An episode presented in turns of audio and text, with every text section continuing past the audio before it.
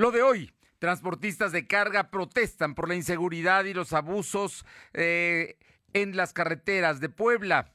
Sí regalarán actos de regularán más bien actos de campañas políticas por decreto. Se pretende evitar contagios de COVID. Además, aumenta la matrícula escolar este año. También se amplía el periodo de preinscripciones. Cierran algunas, algunas escuelas privadas. Dueños de salones de fiestas esperan abrir a partir del próximo 9 de marzo. Y en Puebla Tecnológica, Jorge Coronel nos habla sobre la privacidad en Facebook. La temperatura ambiente en la zona metropolitana de la ciudad de Puebla es de 22 grados. Lo de hoy te conecta. Hay bloqueos en el puente internacional. Está pidiendo el apoyo de la policía. Noticias, salud, tecnología, entrevistas, debate, reportajes, tendencias, la mejor información. Lo de hoy, Lo de hoy radio con Fernando Alberto Crisanto. ¿Qué tal? ¿Cómo está? Muy buenas tardes. Qué gusto saludarle.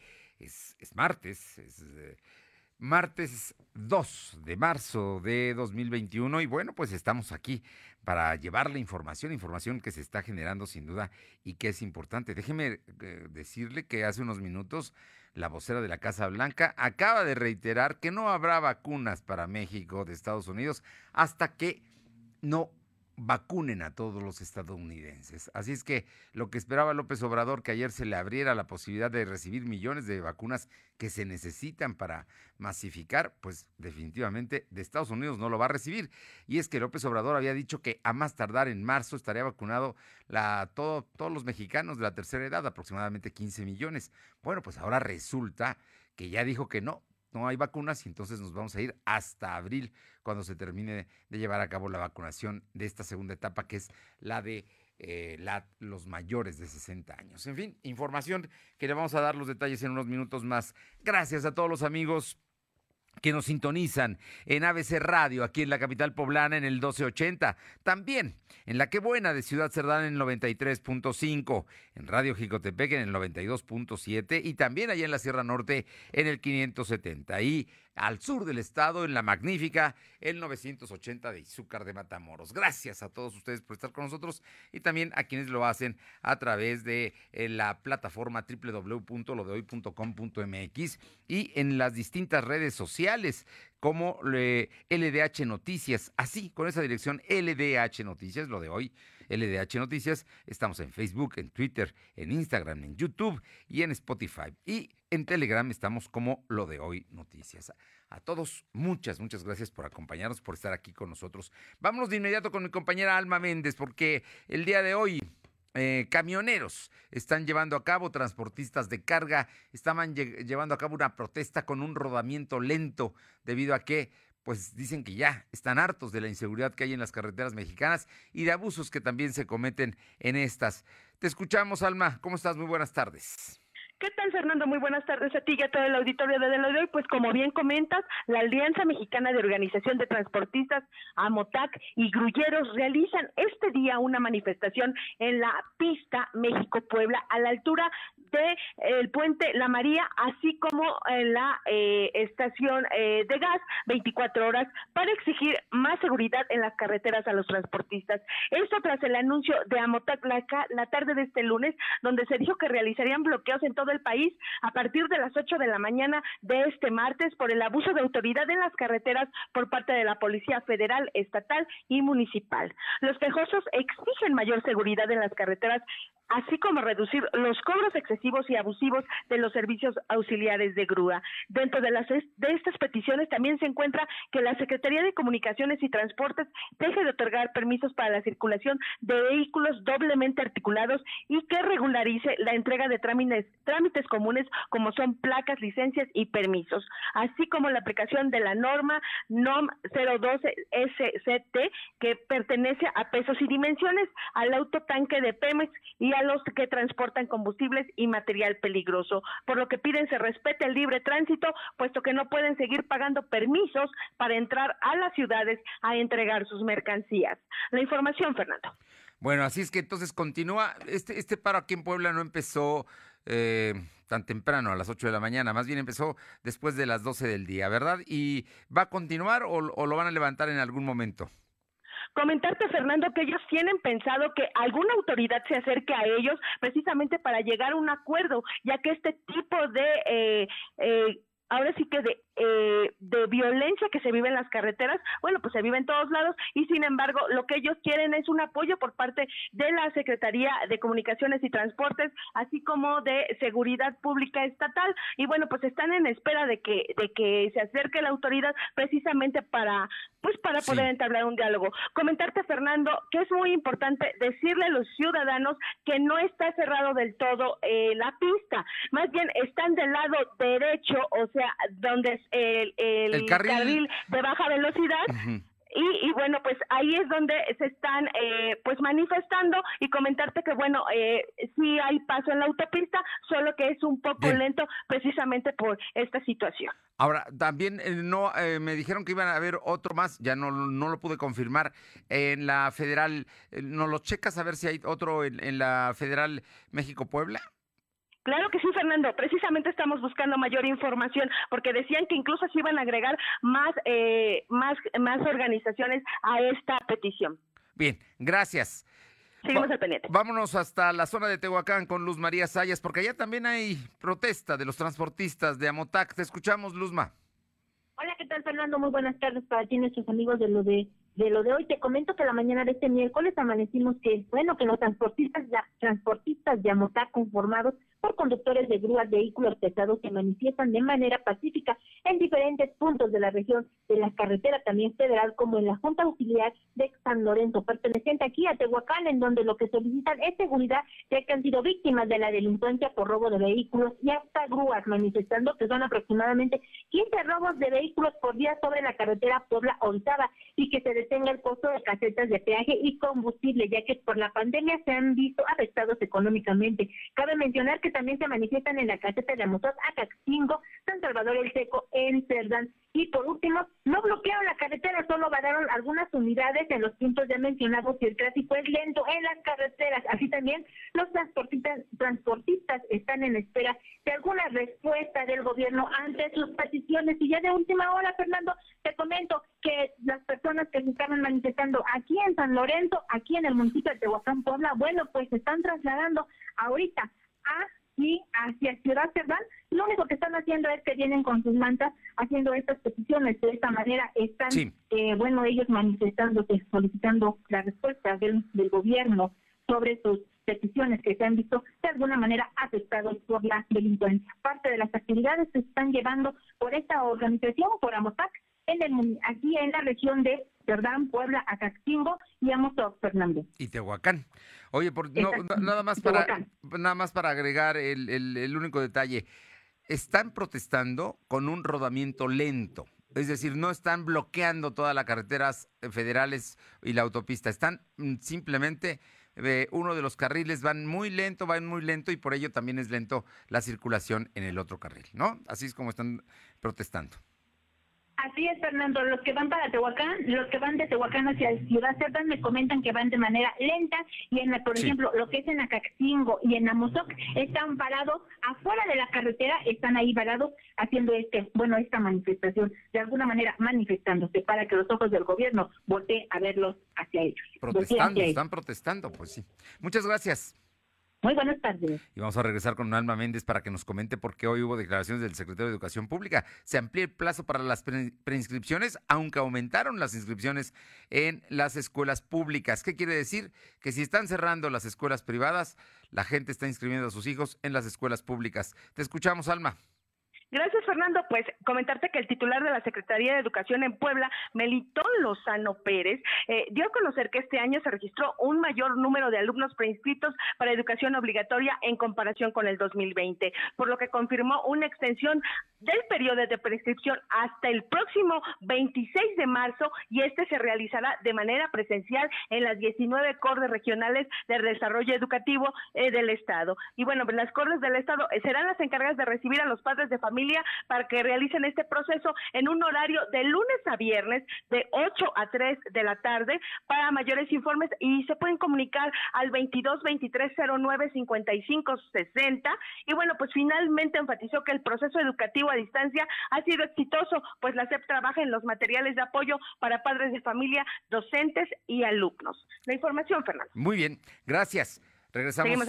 Vamos con Silvino Cuate para que nos cuente, porque hoy el gobernador eh, eh, Luis Miguel Barbosa habló precisamente de que no son 400, dijo que son 68 las escuelas particulares que han cerrado, pero bueno, van 68 y vamos a ver qué es lo que se acumula en estos días. Silvino, te escuchamos. ¿Qué tal? Muy buenas tardes. Como tanto que casi un año del primer caso de coronavirus en Puebla, suman 68 escuelas particulares de diferentes niveles educativos que han cerrado sus puertas de manera definitiva, así lo informó el gobernador Miguel Barroso Huerta. Según el mandatario, el informe más reciente que recibió de la Secretaría de Educación Pública solo son 68 escuelas privadas que se que cerraron a raíz de esta, de esta crisis económica. El, el titular del Poder Ejecutivo descartó el cierre de 400 instituciones, como lo señalaron integrantes de la Unión Poblana de Escuelas Particulares, argumentó que solo buscan crear declaraciones impactantes. Rosa Huerta consideró que fueron diferentes factores los, por los que las escuelas tuvieron que cerrar. Entre los principales está la crisis económica a raíz de la pandemia de coronavirus. Información.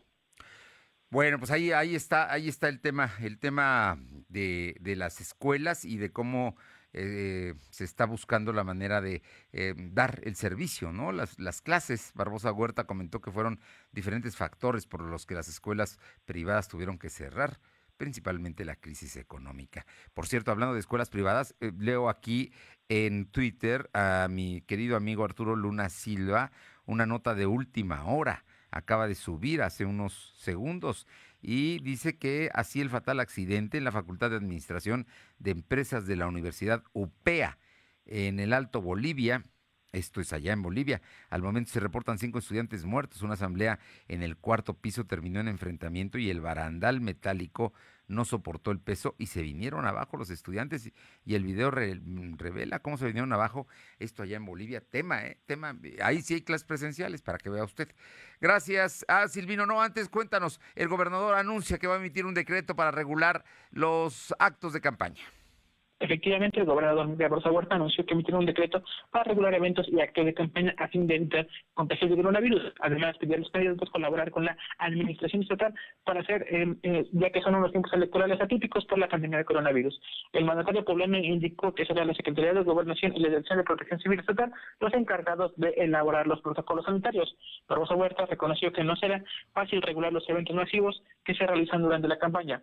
Por, ello pidió a todos los partidos políticos, así como aspirantes, acatar todas las reglas que se, que se manejarán. Durante la conferencia, Rosa Huerta presentó a José Luis Flores Gómez, quien será el nuevo titular de la Dirección General de Protección Civil, luego de que Ana Lucía Gil Mayor dejó su puesto para encabezar la Secretaría de Gobernación. Flores González es abogado por la UNAM, fue director de emergencias de la Dirección General de Protección Civil de la Secretaría de Gobernación Federal, fue director de Protección Civil de la Alcaldía Miguel Hidalgo y fue responsable de la Protección Civil en el Senado de la República. También Barroso Huerta señaló que el personal de los órganos electorales serán los más expuestos en organizar estos comicios. Por ello, consideró, consideró que es indispensable que tanto capacitadores como supervisores del IDE y del IE reciban la vacuna contra coronavirus. En el uso de la palabra, el secretario de Salud, José Antonio Martínez García, dijo que sostendrá una reunión el jueves de esta semana con personal del, INE para eh, conocer las nuevas medidas sanitarias. Por tal motivo, Barbosa Huerta instruyó a la Secretaría de Salud para que exponga que todos los trabajadores de los órganos electorales deban ser vacunados sin embargo, el mandatario poblano aclaró que esta acción no depende directamente de su administración, ya que es una decisión que va a tomar la, federación en esta nueva contienda que iniciará en próximos meses. Información.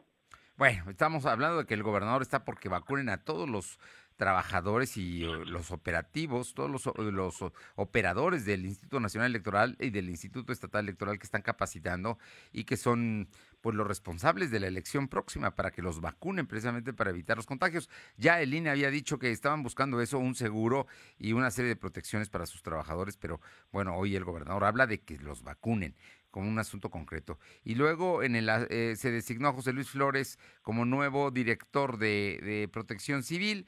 Él trabajó de acuerdo a su em, experiencia, que se ve que tiene mucha, en Protección Civil de eh, la Secretaría de Gobernación Federal en el sexenio de Felipe Calderón y también en el sexenio de, de Vicente Fox, el, fue un funcionario panista. ¿eh? Esto, digo, son datos que nos mandan precisamente de sus antecedentes con, y su experiencia. Muchísimas gracias. Buenas tardes. Vámonos con mi compañera Aure Navarro para que nos comente eh, que estuvo en Puebla. Ricardo Anaya y estuvo de visita en San Pedro Cholula. Platícanos, Aure. Pues efectivamente en el municipio de San Pedro Cholula fue el lugar donde Ricardo Anaya, ex candidato a la presidencia de la República por el PAN se reunió con la dirigente estatal de este partido en Puebla, Genoveva Huerta Villegas. Estas reuniones forman parte, Fernando, de la gira que el panista está desarrollando con mira al proceso electoral que habrá en el 2024. Estando en Puebla, Anaya acudió también al municipio de Cuautlancingo, donde se reunió y dio su respaldo al exedil de esta demarcación, Filomeno Sarmiento, que en días recientes pues se registró para buscar por segunda vez la alcaldía de Cuautlancingo.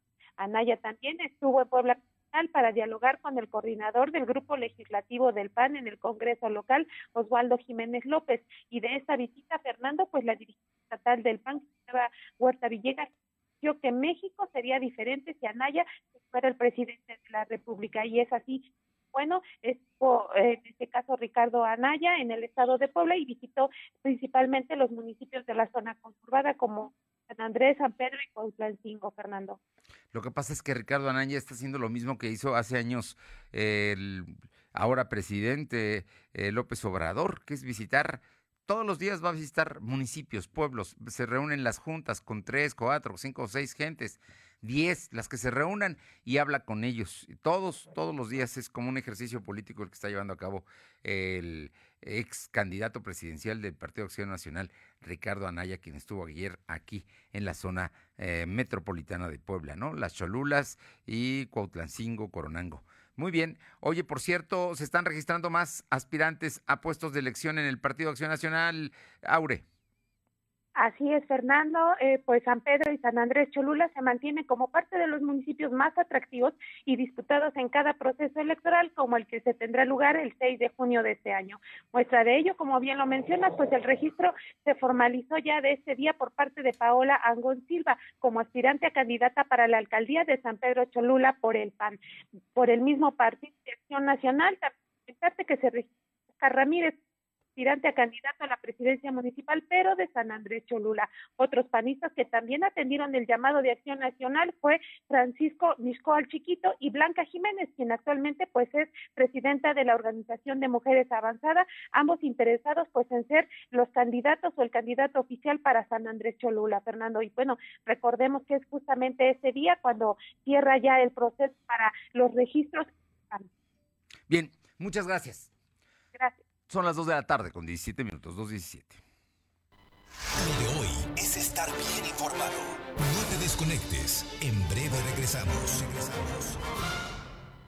En Coppel encuentras el cel que te gusta y tú eliges con qué compañía usarlo, con hasta dos SIMs y garantía directa del proveedor o de Coppel. Llévate tu nuevo cel totalmente libre, pagando con tu crédito Coppel en tienda, en la app de Coppel o en coppel.com. Elige tu cel, elige usarlo como quieras. Mejora tu vida. Coppel. 150 años siempre contigo. Todo lo que necesitas saber sobre las resoluciones que impactan en tu vida cotidiana lo encuentras en el Semanario Judicial de la Federación. ¿Sabías que fue creado el 8 de diciembre de 1870 como el medio oficial para dar a conocer los criterios y las sentencias definitivas pronunciadas por los tribunales federales? Consúltalo. Semanario Judicial de la Federación siempre contigo. Suprema Corte, el poder de la justicia. Lo de hoy eres tú. Tu opinión nos interesa. Deja tu mensaje vía WhatsApp al 2223 2375 83. Comparte tus imágenes y tus reportes por Telegram al 2223 2375 83. ¿En dónde estaríamos sin ellos? Por las marcas en su rostro, huellas en su corazón y lejos de su familia nos toca luchar por ellos. De aplausos no se comen. Por eso el PT luchará para que nuestro personal médico y enfermeras reciban un aumento del 100% de sus sueldos. El PT está de tu lado. En 2018 ofrecimos transformar la basura en energía, permiso laboral para asistir a reuniones escolares, impartir educación contra el bullying y que las empresas permitan el trabajo en casa. Todas estas propuestas ya son ley. En el Partido Verde estamos trabajando en nuevas propuestas para superar la crisis económica y de salud, para detener la violencia contra las mujeres y para vivir con más seguridad. Juntos podemos cambiar nuestra realidad. Partido Verde. Lo de hoy es estar bien informado. Estamos de vuelta con Fernando Alberto Crisanto.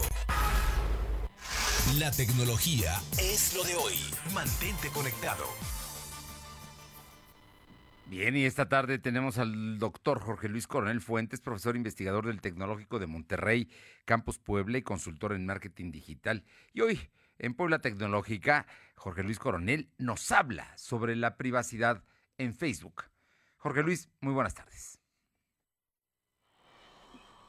Amigos de lo de hoy, como siempre, un placer saludarles. Eh, mi nombre es Jorge Coronel y hoy eh, quiero hablar con ustedes de algo muy específico, que es la problemática en la que se está metiendo Facebook por esta cuestión de la privacidad de los usuarios, de la privacidad de la información de los usuarios. Pues resulta que un juez federal en Estados Unidos otorgó la aprobación final de un pago de 650 millones de dólares de Facebook hacia una demanda que había sido impuesta en el estado de Illinois, levantada, mejor dicho, en el estado de Illinois, por 1,6 millones de usuarios, todos, insisto, en Illinois, representados por la misma firma de, de abogados. El año pasado, el año pasado ya se había acordado eh, que Facebook pagara 550 millones de dólares, para, ya que no se desestimó esta, esta demanda que inició en el 2018, pero un juez retomó este caso y decidió que el, pago no era suficiente y aumentó el pago de esta por compensación de esta demanda o para resarcir el daño en 650 millones de dólares para estos 1,6 millones de usuarios en el estado de Illinois. Y toda la demanda, eh, insisto, eh, por alegar que la red social recopilaba ilegalmente datos biométricos para identificar rostros violando una ley de privacidad de Illinois que fue promulgada en en 2008, insisto, la demanda se llevó desde inició en 2015, una primera resolución en 2018 y luego en el 2020, perdón, 2021. Ahora eh, este juez da, obliga a Facebook a hacer este pago. No es la primera vez que vemos a Facebook envuelto en este tipo de mm, controversias, desde Cambridge Analytics, eh, también en el 2000, en, hace 2018, unos años atrás, eh, recordemos que ah, en este momento está también ah, con algunos problemas de, interacción en Australia, que ya hicieron muestra del poder y de la influencia que tienen con su información. Sin embargo, el, gobierno australiano sigue, sigue firme en esta decisión de, de, empujarlos a ellos y a Google a que paguen regalías. Todo esto no solo en protección de los datos de los usuarios, sino en la manera en la que están, eh, pues digamos, afectando el resto de la comunicación y de la interacción de los usuarios. Así que bueno, es muy importante darle seguimiento a esto que, que va cambiando la manera en la que interactuamos. Insisto, no es por hablar únicamente de Facebook, es la tendencia que se marca no solo en la privacidad de los datos de las personas, sino en el acceso a la información. Y recordamos, cuando nosotros entramos a una plataforma, incluida Facebook, nosotros estamos autorizando no solo interactuar con la plataforma, le estamos dando autorización para que utilice nuestra información pública y algunos datos que nosotros damos de alta para ser estudiados y para generar, digamos, publicidad, publicidad más direccionada. Y que Facebook alega que comparte de manera anónima con, con, sus, con sus clientes, ¿no? con, sus, con sus solicitantes de publicidad. Así que, bueno, es, es controversial. Por lo pronto usted cuide mucho la información que publica en cualquier red social. Es muy importante, lo primero, su privacidad. Hasta la próxima. Nos escuchamos aquí en este espacio de Puebla y qué importante es la privacidad. Pero mire, mm, pues hoy en Facebook es una red donde la gente publica todo, todo, todo, todo, desde lo que come, dónde está, dónde sale, a quién ve. En fin, hay que tener responsabilidad en eso porque a veces se usa para mal. Vámonos con más información. Vamos con mi compañero Silvino Cuate para que nos dé a conocer el, eh, los datos, los datos que da, revela hoy la Secretaría de Salud de las últimas 24 horas en el caso COVID. Te escuchamos, Silvino. Informarte que la Secretaría de Salud registró 90 enfermos de coronavirus. En comparación con los datos de ayer, son 82 casos menos. También se contabilizaron 19 decesos. Actualmente hay 72.561 acumulados y 9.557 fallecidos. El secretario de Salud, José Antonio Martínez García, explicó que hay 927 casos activos distribuidos en 65 municipios. Del total, 892 pacientes están hospitalizados, solo, solo 105 requieren ventilación mecánica asistida. Información. Bueno, pues ahí está el caso. Hoy es el día en el año que menos que menos eh, registro de contagios se tuvo, ¿no? Estamos hablando de 90 personas, además de bajó también el número de decesos, traíamos un promedio de 30, hoy estamos en 19. Ojalá, ojalá y esto sea una tendencia y también están bajando el caso de personas en hospitalizadas. Hay 927 casos, de esos 892 están hospitalizados, 892, y está así la información que da a conocer el secretario de Salud, pero también habló de que hasta el momento no hay fecha para que llegue la vacuna Pfizer, aunque hoy llegó a la Ciudad de México el cargamento de 850 mil eh, vacunas está ya en, la, en México, en la Ciudad de México. No sabe todavía en Puebla cuándo llegarán. Efectivamente, el secretario de Salud, José Antonio Martínez García, dio a conocer que la Federación no ha dado una fecha concreta para el arribo de las demás vacunas contra COVID. El funcionario estatal aseguró que la dependencia de su cargo está realizando los trabajos de logística en las demarcaciones para eficientar su aplicación cuando la vacuna llegue. Dijo que el personal médico de Tehuacán está recibiendo capacitación para aplicar los bióticos. Además, está verificando la red fría y han presentado para, bueno, que es donde se van a resguardar esas vacunas. Y bueno, recordemos que esa demarcación en un principio se había anunciado que iban a llegar vacunas chinas, sin embargo se canceló y bueno, van a ser las Pfizer las que van a arribar al municipio de Tehuacán. De información. Muchas gracias, Silvino. Y le comento que la minera canadiense First Majestic eh, Silver Corp inició una solicitud de arbitraje internacional bajo el Tratado de Libre Comercio de América del Norte contra el gobierno de México, informó la compañía que mantiene una disputa fiscal con las autoridades mexicanas. First Majestic anunció que presentó la solicitud al Centro Internacional de Arreglo de Diferencias Relativas a Inversiones eh, por cuenta propia y por su subsidiaria en México, primera empresa minera. Eh, con base en el capítulo 11 del Tratado de Libre Comercio. A pesar de los repetidos intentos de la compañía de alentar al gobierno de México a entablar negociaciones de buena fe para resolver la disputa, el gobierno se niega a participar.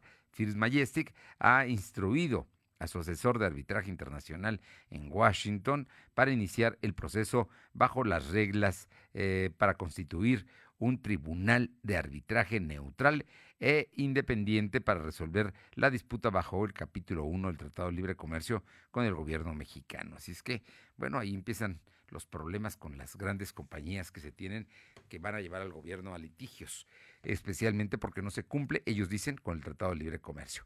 Vámonos aquí a Puebla con mi compañera Alba Méndez, porque al parecer ahora sí ya van a abrir nuevamente los salones de fiesta. Alma. Fernando. Comentarte que el presidente de la Organización de Salones Unidos, Víctor Picasso, dio a conocer que el decreto que se, que se presentará el próximo 8 de marzo de parte del gobierno estatal, los salones de fiesta ya podrán abrir con un aforo del 50%. En entrevista para la hoy mencionó que la pequeña manifestación que se llevó a cabo la tarde de este lunes en inmediaciones de la Fiscalía General del Estado fue encabezada por meseros y fotógrafos, no por su organización. Si bien convocaron a la concentración, no participaron debido a que llegaron a un acuerdo con la Administración Estatal. Adelantó que esta semana tendrán ya las visitas de protección civil estatal a diversos salones, por lo que abrirán de manera escalonada debido a que cada uno de ellos es diferente en los requerimientos, así como en el perfil de cada establecimiento. Reiteró que ellos acatarán cualquier regla de operación que establezca la autoridad, así como una metodología y un plan de trabajo que seguirán al pie de la letra, el cual ya conoce la titular de Gobernación, Ana Lucía Por lo que espera que los acuerdos eh, sean se cumplan y en caso de no hacerlo, entonces volverán a las calles para exigir que se les permita la apertura de sus negocios, eh, de sus más de 600 afiliados, así como los proveedores que equivalen a cerca de 35 mil personas que dependen de este tipo de negocios y las pérdidas económicas a casi un año de su cierre es de 25 a 30 millones de pesos. La información, Fernando. Bueno, pues vamos a ver. Finalmente muchos ya cerraron. Vamos a ver cómo les va a estos que van a abrir. Oye, a donde no están las cosas bien es en el tema del gas. Está aumentando el precio del gas. Así es, Fernando, pues comentarte que amas de casa denunciaron que el precio del gas esta semana ha incrementado de manera considerable y pues actualmente un cilindro de 20 litros tiene un precio de 480 pesos. Reportes hechos llegar a lo de hoy señalaron que desde el fin de semana varias empresas gaseras ya aportaban un cartel el cual contaba ya con el nuevo precio, por lo que a partir de este lunes diversas empresas ya ofertan el gas a dicho precio, el cual tiene preocupadas a las amas de casa debido a que también existe un incremento en los productos de la canasta básica y casi imposible costear, entre ellos el huevo, la tortilla, el pollo, el pan, por mencionar algunos. La información, Fernando. Gracias.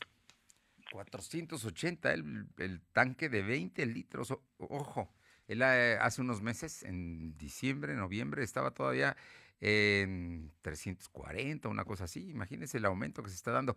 Vamos con Aure Navarro. Platícanos, hay cambios en el Congreso del Estado. Bueno, lo están dejando vacío casi, ¿no? Aure, ¿cómo estás? Buenas tardes.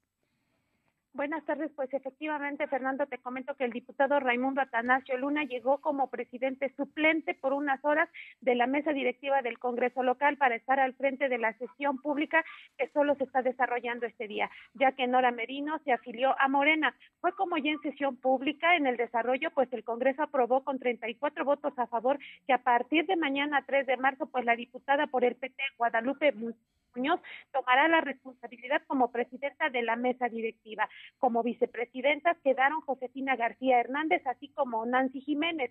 Como secretarias quedaron Iliana Paola Ruiz García y Bárbara Díaz.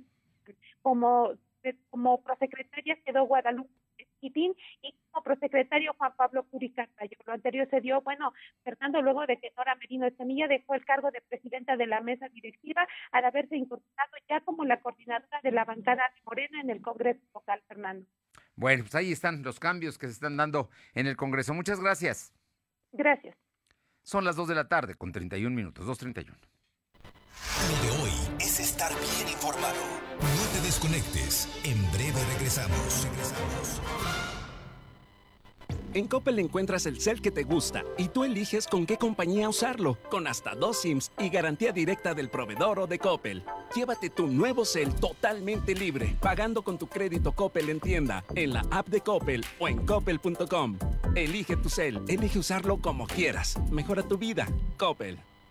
Lo de hoy es para ti. Conéctate a www.lodehoy.com.mx y suscríbete para recibir la mejor información en tu email. En México el sol sale para todas porque trabajamos por tener un país donde se valore y respete a las mujeres. Desde hace muchos años luchamos para acabar con la discriminación y la violencia, con leyes para garantizar la seguridad y la plenitud de todas las mujeres de México, con gobiernos incluyentes donde la igualdad, la equidad y la paridad sea una realidad en todos los niveles, para escuchar la voz de las mujeres y que participen en las decisiones más importantes. El sol sale para todas. PRD Suscríbete a las notificaciones de lo de hoy.com.mx y entérate de lo que pasa en Puebla, México y el mundo. Yo como tú soy una mujer que se compromete.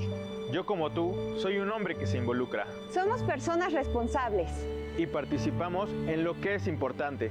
Por ello, en las próximas elecciones de Puebla voy a ser observadora electoral para atestiguar cómo se preparan y cómo se desarrollan las elecciones. Y yo también, porque quiero contribuir a dar certeza, veracidad y transparencia a la elección. Todas y todos hacemos las elecciones. Instituto Electoral del Estado. Lo de hoy es estar bien informado. Estamos de vuelta con Fernando Alberto Crisanto. Los personajes de hoy, las ideas y los hechos se comparten en la entrevista. Son las 2 de la tarde con 33 minutos, 2 con 33 y me da muchísimo gusto saludar al maestro Moroni Pineda, vocero de Sí por México, para platicar de este trabajo que se viene realizando por parte de la sociedad. Sí por México es una propuesta que aglutina a profesionales, gente sin partido político, fundaciones, organizaciones cívicas, eh, centros de investigación, en fin, tiene una gran variedad y una pluralidad extraordinaria, sí por México. Y precisamente para platicar del tema, porque él es el vocero aquí en Puebla de esta organización, pues queremos, Moroni, como siempre, saludarte, eh, agradecerte estos minutos y que nos platiques de la Convención Ciudadana de Sí por México. Muy buenas tardes y muchas gracias. Mi querido Fer, muy buenas tardes. Gracias por esta invitación y por la oportunidad de hablar con tu auditorio. Platícanos. Como bien lo, me- sí, sí, te como bien lo escuchamos. mencionas, estamos ahorita en un, entrando en un proceso muy importante para el país, que es las próximas elecciones del 6 de junio. Sí por México nace como una comunidad de organizaciones y ciudadanos que creemos que México merece un sí a todos los no que ha recibido de parte de los gobiernos y del gobierno actual en, muchos aspectos y que ahora tratamos de construir junto con los partidos políticos una agenda ciudadana que haga una gran diferencia finalmente para la vida de las personas y para transformar a México. Y en esa agenda y en este, este tra- trayecto que queremos construir, estamos promoviendo una convención ciudadana que se llevaría a cabo en aproximadamente dos semanas aquí en Puebla. En esta convención estamos llamando a los candidatos de los partidos políticos, especialmente los de la coalición que se formó de Va por México, para poder de manera pública sumarse a la agenda ciudadana y también a comprometerse a que las prioridades, necesidades y todo aquello que la comunidad, que los mexicanos estamos buscando estén en primer lugar antes que cualquier interés de grupo o cualquier eh, otra ambición eh, personal o que sea ajena a este bienestar de todos. En esta agenda ciudadana hemos incluido varios temas que creo que son muy importantes. Sí, por favor, Por si nos los mencionas. Por ejemplo, uno que nos parece clave es el tema de mujeres y te, te diría ahí de dos temas fundamentales. El tener nuevamente estancias de día para que las mujeres tengan, por un lado, empleo, pero también para que puedan trabajar cuando así lo requieran sus necesidades. La segunda es buscar para ellas un salario equitativo en un país donde todavía el 80% de los empleos para mujeres no tienen una igualdad salarial o equidad salarial respecto a la de los hombres. También estamos buscando que el ejército regrese a sus labores tradicionales de proteger la soberanía del país y de ayudar y socorrer a la, a la sociedad cuando hay temas de emergencia. O sea, creemos que no debe estar el ejército involucrado en temas policíacos o de vigilancia que corresponden a corporaciones eh, policíacas para estos, estos fines. También estamos hablando de mantener la autonomía de los organismos como el INE, el INAI, el Banco de México, que son organismos o órganos que, ha sido que han sido creados por el gobierno mexicano para garantizar un equilibrio democrático y que hoy vemos también amenazado. Entonces, parte de esta agenda habla de sostener y mantener esa autonomía de estos organismos. También estamos hablando de la parte de salud. En la parte de salud creemos que es importante destinar un mayor presupuesto eh, en relación al PIB para poder solventar el gasto enorme que ha venido con la pandemia y que lamentablemente está hoy repercutiendo en la muerte de muchas personas a nivel estatal y a nivel nacional. Entonces, como tú verás, tenemos una agenda muy amplia sí. que esperamos que los partidos, que los candidatos puedan eh, firmar y adherirse en esta convención que llevaremos a cabo y que creemos que hará una gran diferencia en la democracia y la libertad de nuestro país y de nuestro Estado. Est- Estamos hablando de que es eh, plural en la concepción de esta comunidad que se integró en sí por México y también plural en el tema de los partidos políticos que pueden participar. Concretamente, a, a partir de una propuesta de ustedes es que eh, PAN, PRI, PRD dejaron a un lado sus diferencias, avalaron sus, sus coincidencias y pues van a participar en muchos lugares como con, candidatos únicos, ¿no? Con, como en el caso de Puebla, digamos, o con coaliciones también. Oye, y precisamente hablando de perfiles ciudadanos eh, en las candidaturas de estos partidos, ¿qué se está consiguiendo? O, o los, o los, digamos, los privilegios y el cuatachismo y la militancia predomina. ¿Cómo, cómo es que están mm, impulsando ustedes a los perfiles ciudadanos, Morón y Pineda? Mira, ya hubo un avance desde la creación de la coalición, como bien lo mencionas. Eh, fue un trabajo muy arduo y debo decir, nació desde Sí por México el lograr que estas diferencias, como bien lo mencionabas, se convirtieran en coincidencias porque queremos recuperar el equilibrio democrático en México. O sea, no podemos tener un Congreso uniforme donde eh, ese Congreso decida en función de una sola opinión o de una sola este, e, estrategia, rumbo, política pública, sino más bien que se convierta como debería haber sido siempre y como debe ser siempre, en un espacio plural de discusión, de diálogo y sobre todo de equilibrios. Entonces, en esa virtud, la coalición se está impulsando por este, por este propósito, para regresar al Congreso Federal, al Congreso Estatal y también en los municipios esa diversidad de opiniones y también esos, esos contrapesos de, que deben haber en la democracia. Y por esta razón, como tú bien mencionas, estamos tratando de poner y visibilizar perfiles ciudadanos que ayuden y contribuyan a renovar a los partidos políticos.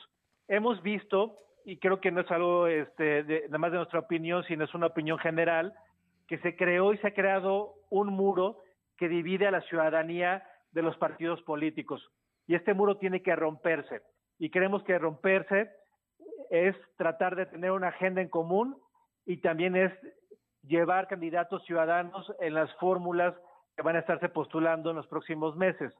Nos parece que ha habido avances, por ejemplo, en el caso de Puebla, en el municipio de Puebla, eh, particularmente en la, en la candidatura de Eduardo Rivera, pues ya vemos en, el, en, la, en, los, en las regidurías algunos perfiles que cubren con ese requisito. Queremos avanzar todavía más y que los demás partidos políticos, tanto lo de la coalición como de otras este, eh, instancias políticas, también tengan estos perfiles de personas que han trabajado en la sociedad, que tienen un reconocimiento por esto, que tienen una trayectoria honesta y que finalmente van a aportar muchísimo a la democracia en la elección del 6 de junio. Entonces estamos haciendo ese ejercicio y parte también de esto es la creación de un grupo de escrutinio que está aquí en Puebla, que es un grupo que nace en sí por México Puebla, pero que tiene una autonomía y que va a dar un escrutinio de los perfiles tanto políticos como de sociedad civil para decir a nivel público cuáles de estos perfiles cubren con mínimos requisitos para poder tener confianza en ellos. Muy bien, pues Morón y Pineda, vocero de Sí por México, muchas gracias. Me queda claro que Sí por México es una propuesta alternativa al gobierno de López Obrador. Es la búsqueda de equilibrios, la búsqueda de que se escuchen las voces ciudadanas y ustedes consideran que es a través de este tipo de organizaciones como se puede conseguir y como se puede seguir trabajando con otros partidos, sin duda que también son importantes, como el PAN, el PRI y el PRD, fundamentalmente. Claro, y como te lo decía, en la convención también vamos a invitar a todos los partidos políticos, no solamente los partidos de la coalición, sino todos los demás, para que si la agenda les hace sentido y también está en su interés que la ciudadanía esté en primer lugar, se adhieran a ella. Muy bien. Al final México requiere de todos. Morón y Pineda, como siempre un gusto saludarte y te agradezco y seguramente seguiremos platicando más sobre estos temas. Mi Fer, un abrazo y gracias por el espacio. Gracias a ti, un fuerte abrazo. Son las 2 de la tarde con 43 minutos, 2 con 43. Vamos con mi compañera Alma Méndez para que nos informe de la Cámara Nacional eh, eh, de Comercio, que está llevando a cabo una campaña que se llama Yo voto porque quiero a México. Platícanos, Alma.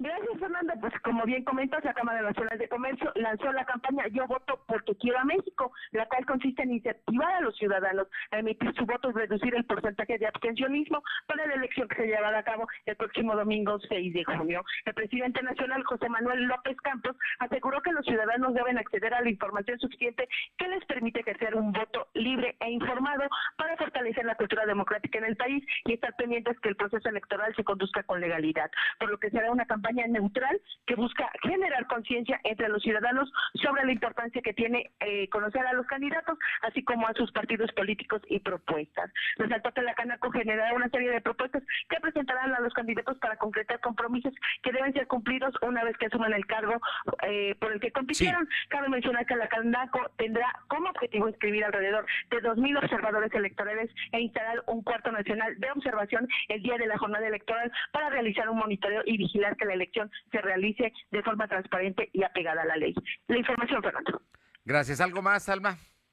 Sí, Fernando, comentarte que, bueno, este día eh, ya se llevó a cabo el banderazo de la campaña eh, de sanitización y, bueno, pues que encabeza la Secretaría, digo, el Consejo Coordinador Empresarial. Y, bueno, pues esto es con una inversión de 2.5 millones de pesos. Y, bueno, pues dicha jornada se realizó en el estacionamiento de Esplanada Puebla, donde el presidente del Consejo Coordinador, Ignacio Larcón Rodríguez, expuso que una primera etapa se beneficia beneficiarán alrededor de 10.000 unidades de transporte. Y bueno, pues comentarte que el Consejo Taxista del Estado de Puebla y la FROC fueron los primeros en sumarse a este programa, con él que se realiza de manera conjunta con las empresas del INTA y MAC Control Integral, así como la Asociación de Centros Comerciales de Puebla. La limpieza de unidades se realiza sin costo en promedio de un minuto y el efecto tiene una duración de al menos tres días. El objetivo del programa es superar los 30.000 unidades desinfectadas y se busca también sumar unidades del sistema del transporte ruta. La información, Fernando.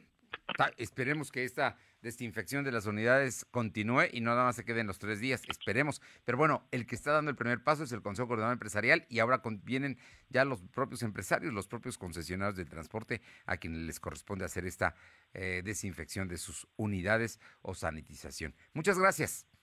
Seguimos al pendiente.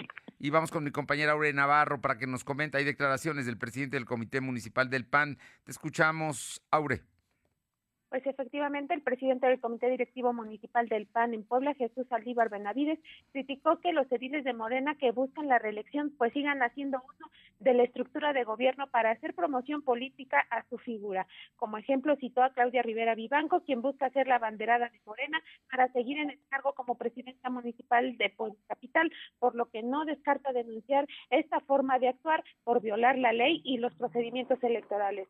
Para poner fin a esto ante los ojos de los poblanos, Jesús Aldívar destacó que el PAN pues está más unido que nunca con la figura de Eduardo Rivera Pérez, quien además de acompañarse de una planilla de personajes expertos en función pública por haber sido ya eh, secretarios, regidores, pues también incluyó a expresidentes auxiliares y bueno, también a personajes de la iniciativa privada. Por ello, Saldívar pidió a los poblanos hacer, Fernando, un ejercicio de comparación entre los resultados que no ha dado el gobierno de Morena en la capital contra los resultados efectivos de pasados gobiernos emanados del PAN. Bien, ¿algo más, Aure? Sí, les comento que, bueno, ya ha llegado al 50% de los diputados locales que han formalizado las solicitudes de licencia para separarse del cargo actual a partir del 3, 5 de marzo, a fin de iniciar ya con trabajos políticos que les permitiría contender en la jornada electoral del 6 de junio. Este martes, la diputada por Morena, Tonantzin Fernández, pidió licencia para dejar a partir de este 5 de marzo su función como legisladora, luego de que se registró para buscar la alcaldía de San Pedro Cholula, sumando así ya con ella 21 legisladores que han seguido pues el mismo procedimiento, Fernando. Bien, oye, por cierto, eh, ¿se está discutiendo la ley del notariado el día de hoy?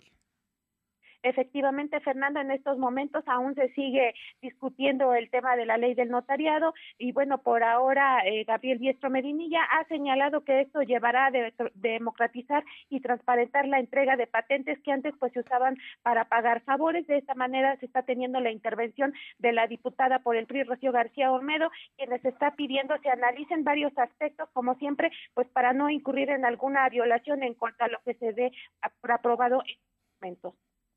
La fe pública es una facultad del Ejecutivo, que es el que da las notarías precisamente, y siempre han sido las notarías, los gobernadores se las han dado a sus colaboradores más cercanos o a gente, eh, amigos o cuates, en fin, como sea estilado del PAN, del PRI, de los que sea. Y en este caso lo que se reduce, van a duplicar las notarías, pero además nada más podrán ser no poblanos, o sea, ojo, podrá ser gente que nada más tenga dos años de residencia en Puebla Cualquiera de los funcionarios actuales del gobierno podrían, que sean abogados, podrían serlo, por ejemplo. Y también, eh, pues se reducen los criterios para, para otorgarlas, pero las otorga el gobernador. Eso, eso no va a cambiar. Gracias, Aure. Estamos pendientes. Vamos con mi compañero Silvino Cuate. El día de hoy se dio a conocer, bueno, el, lunes publicó la revista Forbes el tema de las, las órdenes de aprehensión en contra de, el, toda la familia Jenkins. Em, que, que, está involucrada con el lavado de dinero y el despojo y el cambio de precisamente el cambio de, de los recursos que tenía la fundación para la ciudad de Puebla, se fueron a otra fundación y por ello han dejado de hacer muchos trabajos que antes hacía la fundación en Puebla. Pero platícanos, Silvino, ¿qué dijo el gobernador? Efectivamente, comentarte que el gobernador Miguel Barroso Huerta reveló que los recursos de la Fundación Mary Jenkins se fueron de Puebla con la colusión de varios personajes del poder. Eso después de que se dio a conocer que un juez de control del Centro de Justicia Federal libró una orden de aprehensión en contra de los seis integrantes de la familia Jenkins por el manejo de recursos de procedencia ilícita. Barroso Huerta dijo que, se trata de un litigio entre la familia, donde la Fundación Mary Jenkins es la más agraviada. Sí. Sin mencionar nombres, Rosa Huerta dijo que hubo varios hombres de poder que participaron en el retiro de los recursos de la fundación. Eso se descubrió porque hay una institución del gobierno estatal que se encarga de estudiar el funcionamiento de dicha fundación. Y se descubrió que existían varias omisiones. Cabe recordar que la Fiscalía General de la República encontró que Roberto, María Elovia, Margarita y Juan Carlos Jenkins eh, están involucrados en un presunto lavado de dinero de 14 mil millones de pesos. La información. Bueno, y el papá de ellos, que es Justas Jenkins, que es hermano de quien los está demandando, que es Guillermo Jenkins, ¿eh? Por eso es un tema de familia, de muchos, muchos millones de pesos, donde la fundación que originalmente estaba residiendo en Puebla, pues reside en Puebla, pero ya es muy chiquita, ya no tiene el capital y los recursos que llegó a tener, porque estos fueron trasladados precisamente a otra fundación que se... Eh, eh, se eh, llevó a cabo su, esta fundación en Aguascalientes, ahí es donde se encuentra ahora todos estos recursos. Vamos a ver cómo termina este asunto, pero por cierto, la familia Jenkins de, eh, Landa están radicados ahora todos ellos en Los Ángeles, California. Gracias. Son las 2 de la tarde con 51 minutos, 2 con 51. Lo de hoy es estar bien informado. No te desconectes. En breve regresamos. Regresamos. En Coppel encuentras el cel que te gusta y tú eliges con qué compañía usarlo, con hasta dos SIMs y garantía directa del proveedor o de Coppel. Llévate tu nuevo cel totalmente libre, pagando con tu crédito Coppel en tienda, en la app de Coppel o en coppel.com. Elige tu cel, elige usarlo como quieras. Mejora tu vida. Coppel. Dije, total, voy a ser policía. Le saca uno la verdad a las personas, como sea, de guacanazos, a meterles la macana eléctrica. Éramos los halcones. Creí que era un bebedor social y que podía dejar de beber cuando yo quisiera, ¿no? Y no fue así. Perder familia, tocar un fondo de sufrimiento muy cabrón, de esos delirios visuales, ver cómo me comía las arañas, los alacranes. El mundo de las drogas no es un lugar feliz. Busca la línea de la vida, 800-911-2000. Suscríbete a nuestro canal de YouTube. Búscanos como Lo de Hoy Noticias.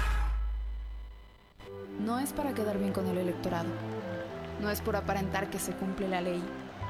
No es para cumplir con lo políticamente correcto. La participación de las mujeres en la política debe ser paritaria y ejercerse en condiciones de igualdad en todos los niveles de gobierno.